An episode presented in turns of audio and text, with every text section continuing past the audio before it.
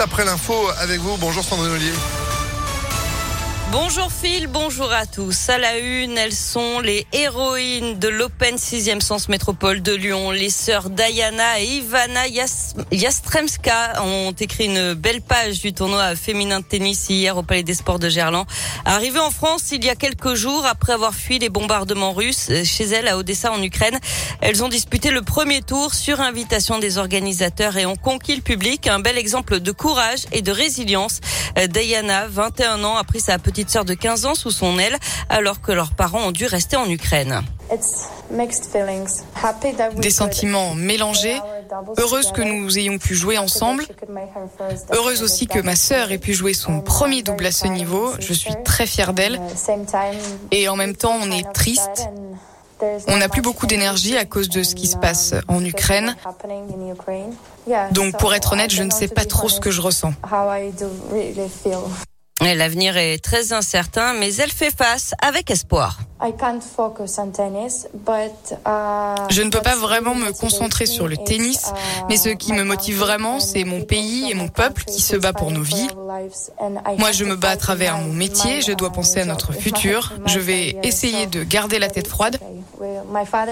C'est difficile, mais notre père nous a dit de nous concentrer sur nous et que tout irait bien pour eux. Donc s'il le dit, j'espère qu'il en sera ainsi. Et pour la petite histoire, les sœurs Diana Ivana Yastremska se sont inclinées lors de ce premier tour, mais l'essentiel était ailleurs. Euh, sur le terrain en Ukraine, l'armée russe semble préparer une offensive de grande ampleur. Un convoi de 60 km de long a été aperçu ce matin en direction de Kiev. Les délégations russes et ukrainiennes ont mené les premiers pour parler hier et ont prévu de se revoir. La France, elle a déplacé son ambassade à l'ouest du pays. L'actualité à Lyon, les policiers municipaux en grève aujourd'hui. Quatre syndicats dénoncent notamment des salaires trop bas et de mauvaises conditions de travail. Un rassemblement est prévu à partir de midi devant l'hôtel de ville.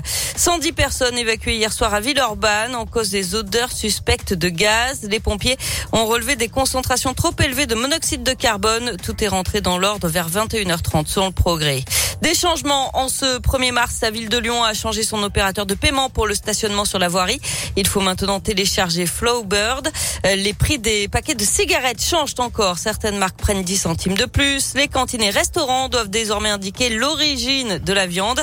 Et puis le contrat engagement jeune entre en vigueur. Il concerne les jeunes âgés de 16 à 25 ans sans formation ni emploi avec le versement d'une allocation allant jusqu'à 500 euros par mois en échange d'une formation ou d'un accompagnement. Et puis les pensions alimentaires seront automatiquement prélevées, désormais par la CAF et reversées aux parents qui a la charge des enfants.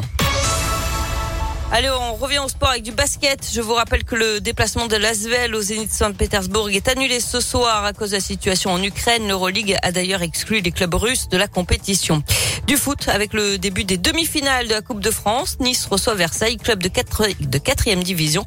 Euh, c'est à 21h. D'ailleurs, le but de Lyon contre Lille aurait dû être validé. C'est ce qu'affirme ah. le directeur technique de l'arbitrage français, Pascal Garibian. Le but inscrit par euh, Lucas Paqueta dimanche soir à la 86e minute avait d'abord été accepté par l'arbitre sur le terrain, puis annulé, précipitant la défaite de l'OL 1 à 0.